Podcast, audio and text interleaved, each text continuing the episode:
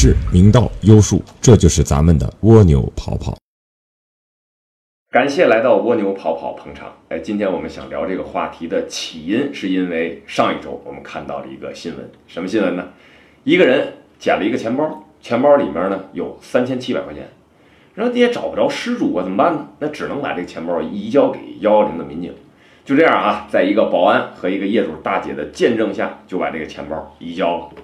没想到转过天来，失主去派出所认领自己的钱包的时候，发现里面的现金只剩下一千五百块钱。你说这种事儿哈，你说怎么就这么笨蛋的人就能干出这样的一些事儿来？他怎么可能能瞒得住呢？今天我们也不想分析这件事到底是对是错啊，到底为什么他要这么去做？只不过是他们给我们提了个醒。你看什么醒？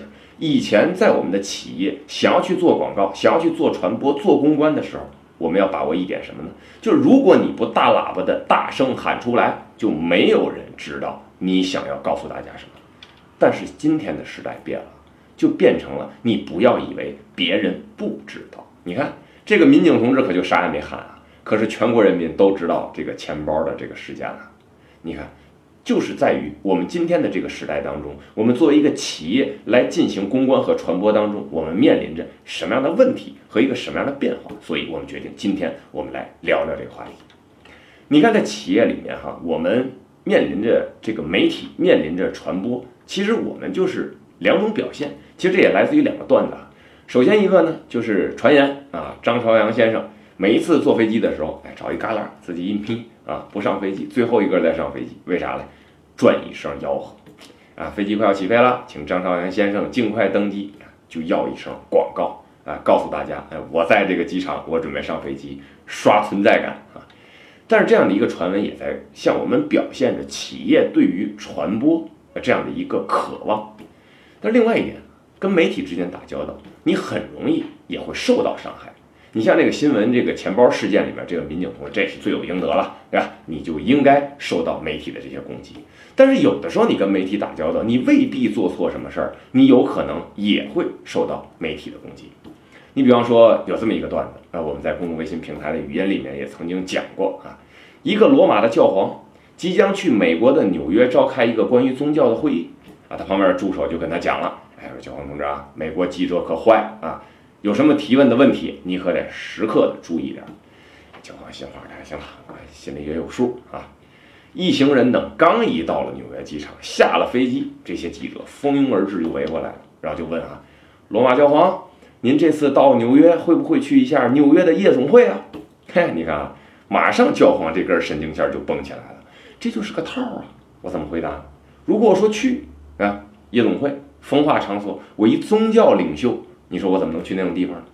但是你如果回答他不去吧，哎，你是不是作为一个宗教领袖，你对不同的职业分工啊、不同的人群啊，你又有一些歧视啊等等这些问题？你看他就得逃避，怎么逃避呢？罗马教皇就想了想，就说：“啊，纽约有夜总会吗？啊，我怎么不知道啊？”然后扬长而去，还自己也很得意啊！你看我这个问题回避的怎么样？啊既没回答他去，也没回答他不去。谁成想啊？转过天来，所有的报纸头版头条全部都登出来。罗马教皇一下飞机就问：“纽约有夜总会吗？”你看，他就是在你不扭曲你这些事实的基础上，就可以攻击到你。这就是我们企业在面对媒体和传播的过程当中遇到的这些问题。但是今天我们想聊的就是，在现在的这个时代当中。我们跟以前有什么样的区别？我们应该注意点什么？你看，在传统的渠这个传播渠道当中，哈，我们把它归结为叫做偷情模式。哪个企业不是把自己不好的地方全部都掩盖住啊？然后把自己好的地方全部都传传扬出去？这就是我们传播应该做的。就包括在以前这个时代里面，哈，呃，三株口服液，你在营销界也是很典型的一个案例啊。他也不想花大价钱去做广告，怎么办呢？就是大喇叭喊出去嘛。啊，跟农民搞合作，你看我把你院里这个墙给你刷的怎么样啊？你看不要钱，免费的啊，搞了次义务，但是我不能白给你刷墙啊，这样我也不要钱，我在这墙上写几个字儿啊，三株口服液，极低成本的传播，然后就制造了很大的规模的影响，也诞生了这样一个品牌，包括恒源祥、羊羊羊也是一样的，它无非就是把一个广告时间切成三段，我就是重复、重复再重复，靠大喇叭喊的模式让大家知道。不好的事儿关上门来，哎，你看中国人总有一句话嘛，哎，咱关上门说话啊，咱自家人说话，你看这是一个特点。我们这不好的事儿，我们当然要关起门来了。但是现在这种模式已经开始逐渐的消失，而且我们也把它归为，它已经不再是一种偷情模式，而是变为偷情陷阱。为啥嘞？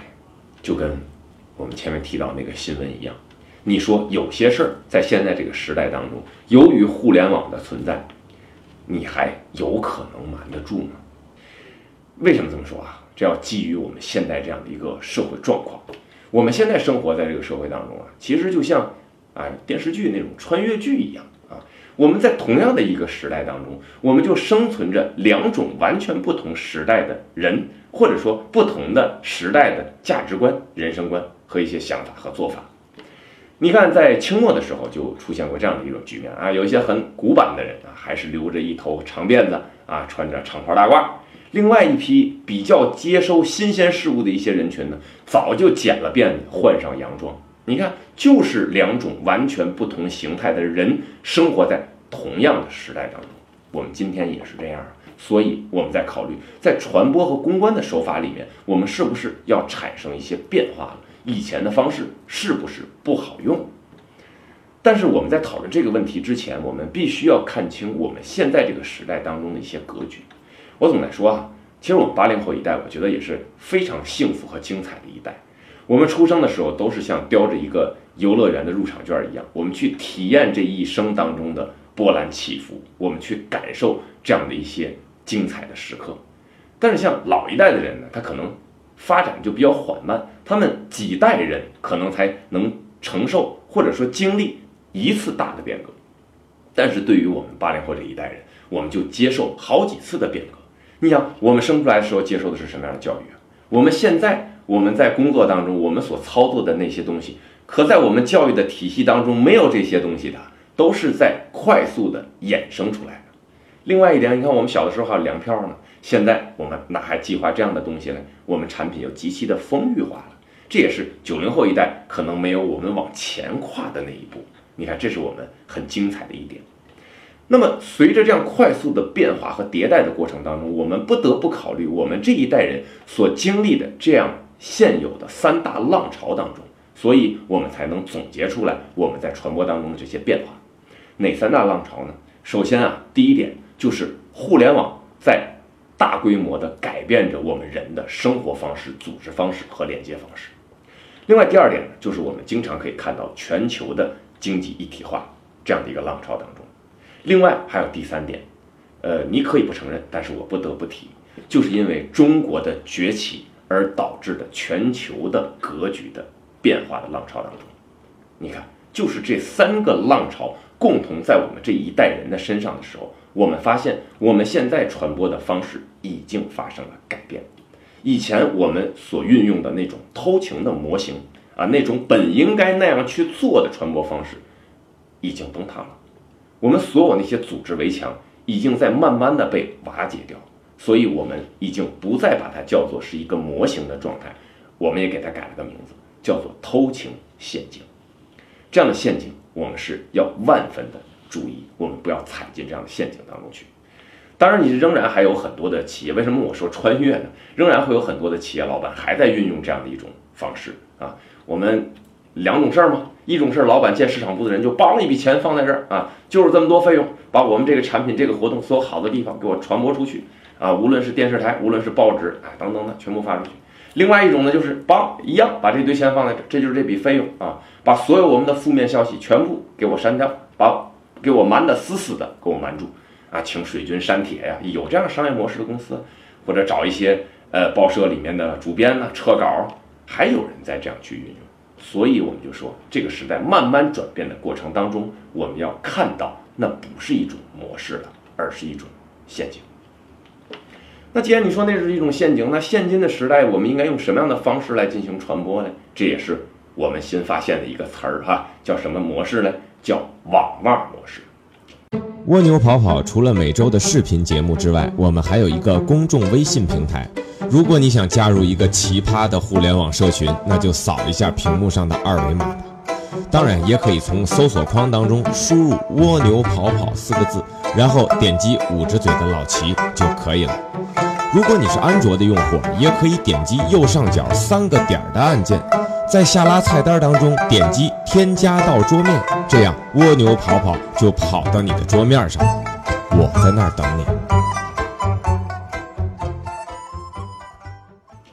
你看为啥叫网袜模式呢？你肯定有质疑哈。你网就网呗，这大洞小眼儿嘛，对吧？我们打球也有网，捞鱼也有网，为什么要叫网袜呢？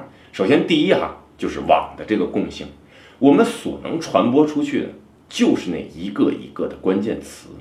你后面那个真实的信息，它庞大的信息量无法穿越你网袜当中的那个大洞小眼的时候，它就没办法抵达你所受众的那个彼岸。所以说，这是一个关键点。另外一点呢。现在的时代，我们也把它称之为叫做秒时代。一秒钟你抓不住你的客户，你可能就丧失了后面的机会。可能你有天大的能耐，你都没有机会得以施展。你看啊，我们想通过这个名词，就是点醒大家的记忆。我们在美腿如林的这个街道当中，哎，我们第一眼就看过去，哎，很性感的网袜吗？美腿吗？我们第二眼才会发现，哦，丫是一男的，而且这样的人很多呀。而且也小有名气呀，还有指着这样的名气吃饭的。你看，为什么我们第一眼瞄准的是这里？所以说，也是在提醒大家，传播的领域当中，我们不但要记住是以关键词为推广方式，另外我们还要记住这是一个秒时代，我们要抓第一眼的那个眼球的反应。另外还有一点，就是以前呢，我们也在片头也提到了，我们是大喇叭来告知大家，我们要拼命的喊出去。但是在现在这个时代，好像变得不太一样。有的时候，你未必需要喊，你需要把自己打扮得很漂亮。如果说你穿一个非常性感的服装，可能就会有很多帅哥男神来追你啊。但是你如果说没有这些，你说我很有内涵哦，很有气质。现在这个秒时代里，已经没有什么样的机会能让你大声地喊出你所谓的那些气质。这也是我们给它起名为“网袜模式”的一个根本原因啊。那么在这个模式当中呢，我觉得就会产生在这个时代下的两个效应。首先，第一个效应就是我们刚才提到那些所谓的关键词传播。你看，我们提到的很多什么郭美美啊，啊，就是各种门的事件啊，我躲猫猫啊、俯卧撑啊、有钱任性啊，你看我们接收到的都是这些关键词。可是它背后真正的那些庞大的信息量又有多少人知道呢？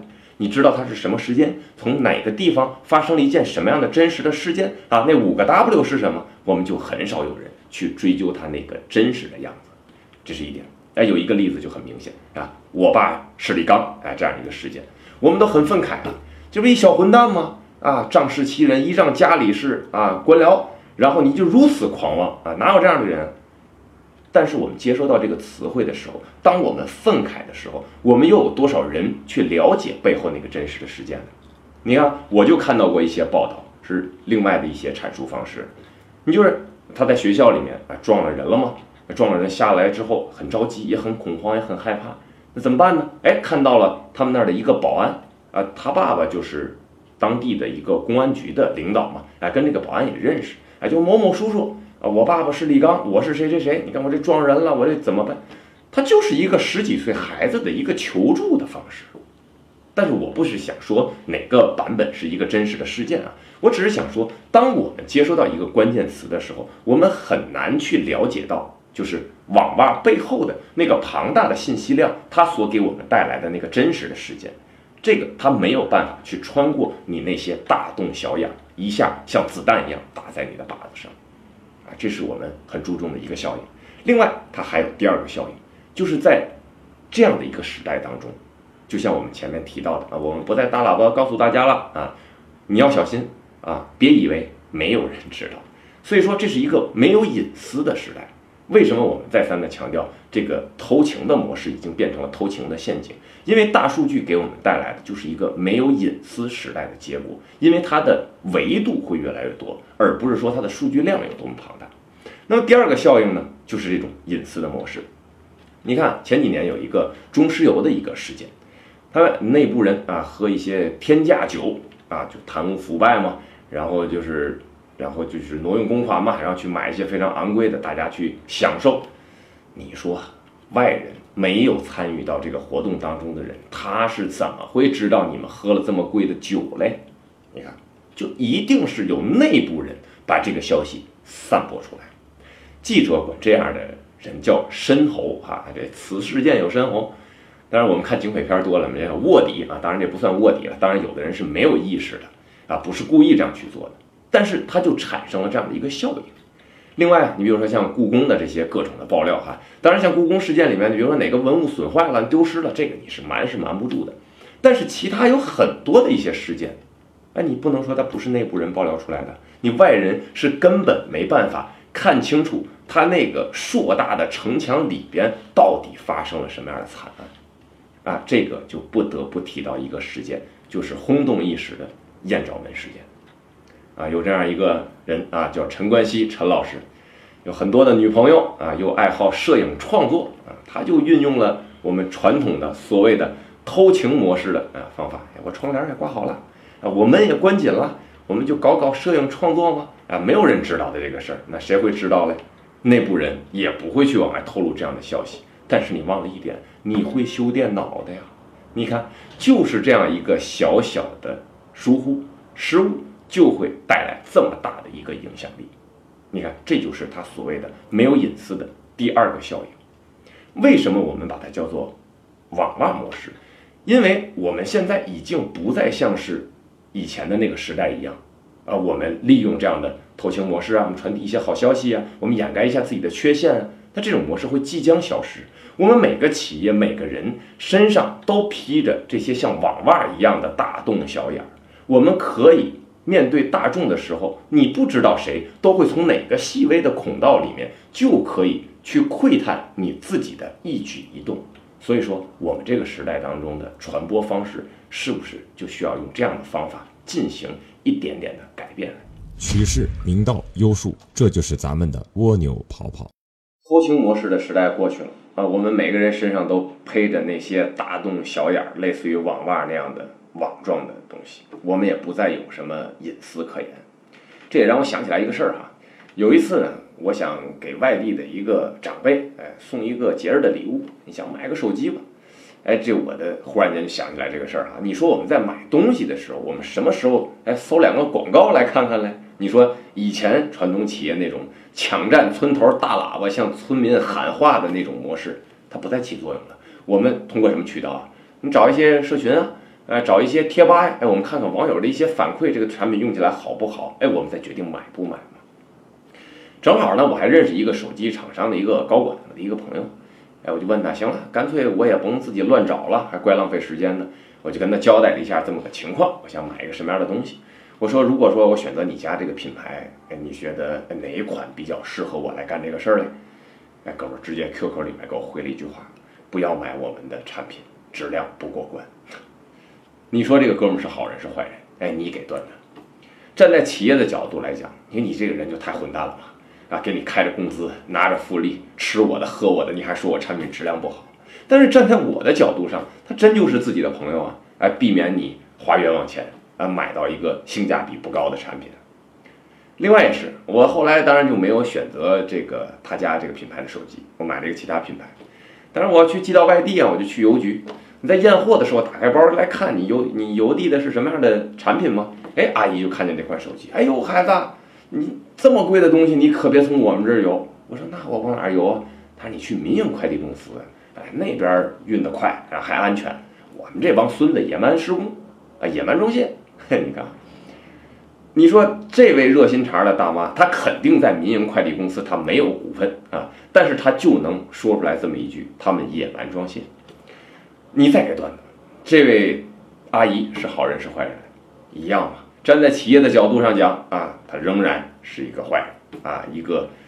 吃里扒外的家伙啊！但是对于我的角度，她就像是邻居的一个阿姨，一个贴心的大姐啊，就是关心你的角度，怕你受损失的角度，给你一些合理的意见。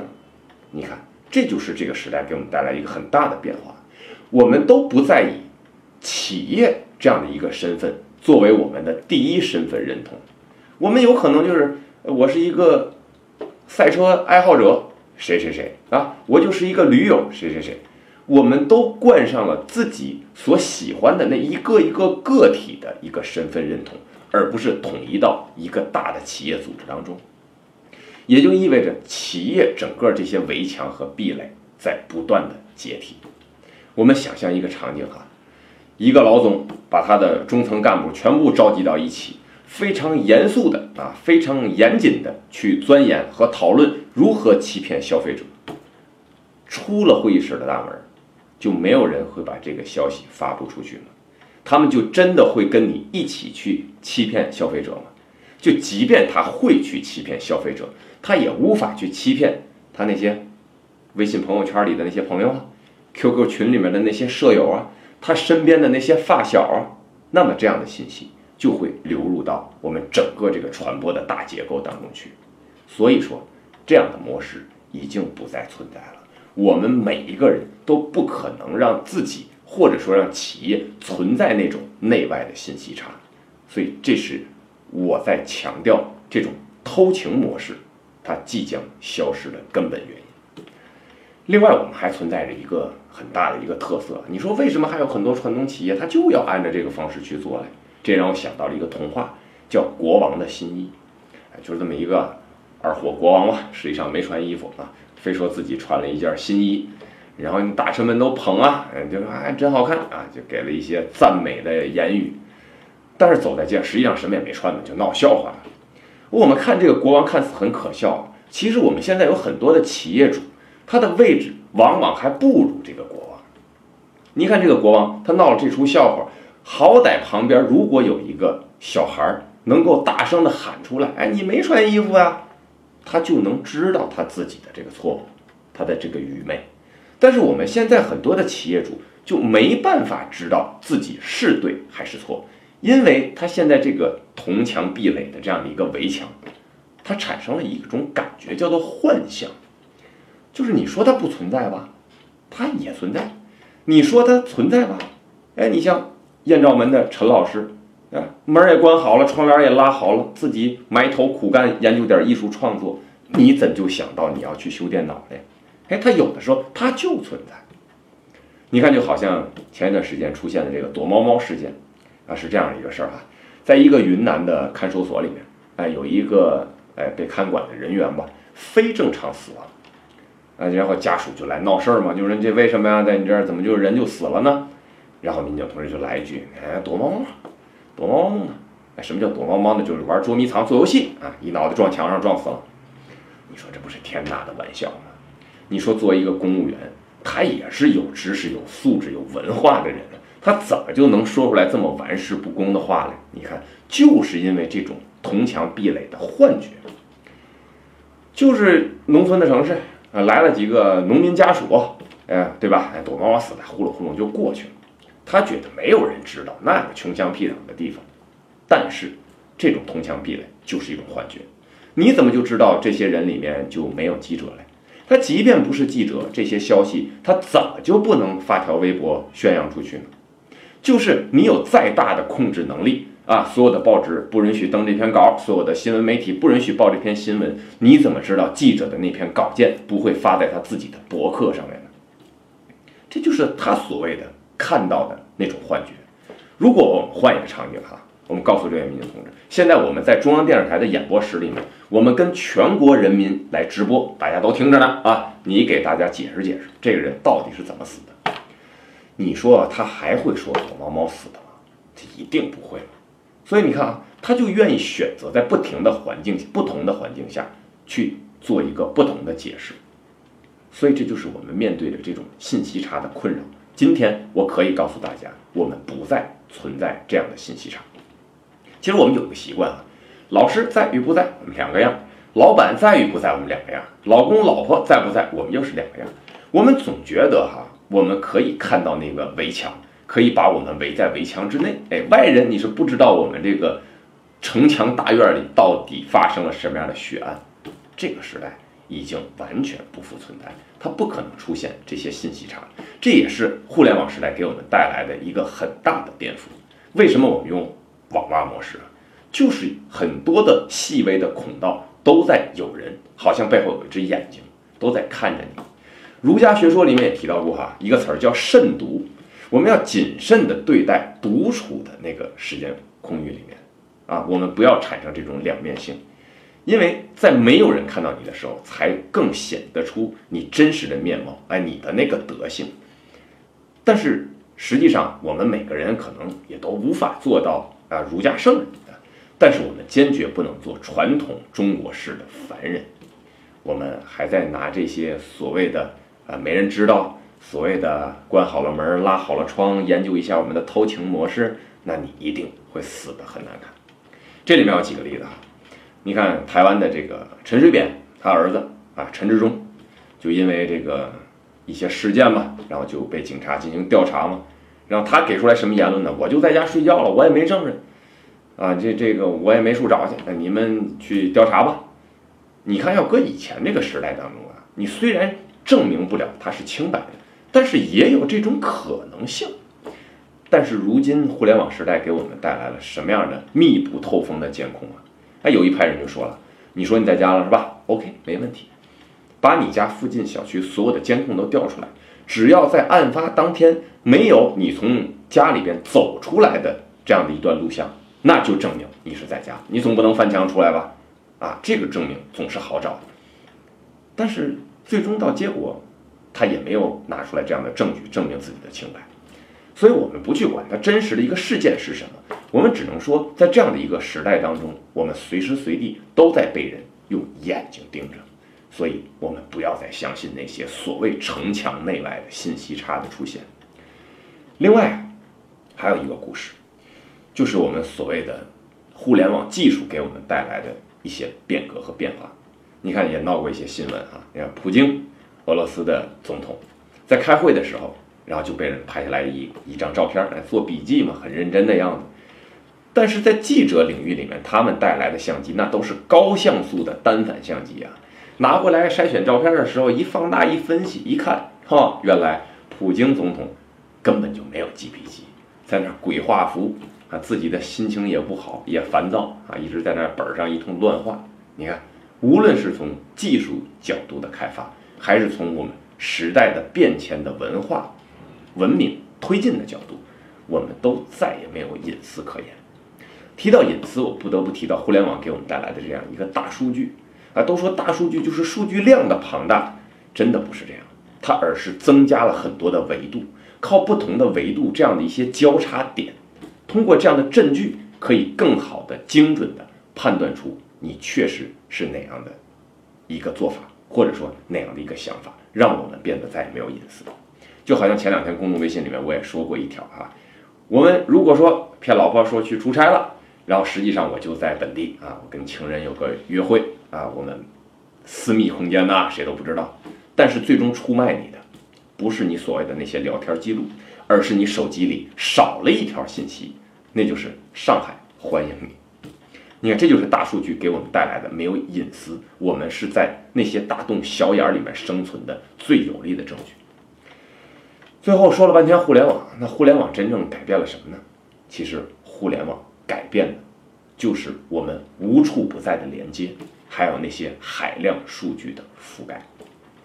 那也要提到，我们为什么要用网袜模式给它给予一个命名，就是因为在互联网里面还有一个特性。我们看哪一个品牌或者哪一个事件，它可以维持很长时间。很多的创业者也好，APP 也好，都是一火，大家全国的人民都知道。但是过不了一个星期，何人又再去提这样的一个事件呢？它就是起得很高，下得也很快。那就好像我们的网袜一样啊，很脆弱，很容易就会撕烂，就会拉扯坏。那怎么办呢？换条新的了。所以在互联网时代当中，我们还要有一个原则，就是要保证自己在传播的过程当中要坚持持续性造浪的这种风格。如果说我能单纯的去造一个很高的一个波浪，一个宣传吸引大家的眼球，如果你没有持续造浪的机制的话，那你可能在短短的一周甚至几天的时间内就会消失在茫茫的人海当中。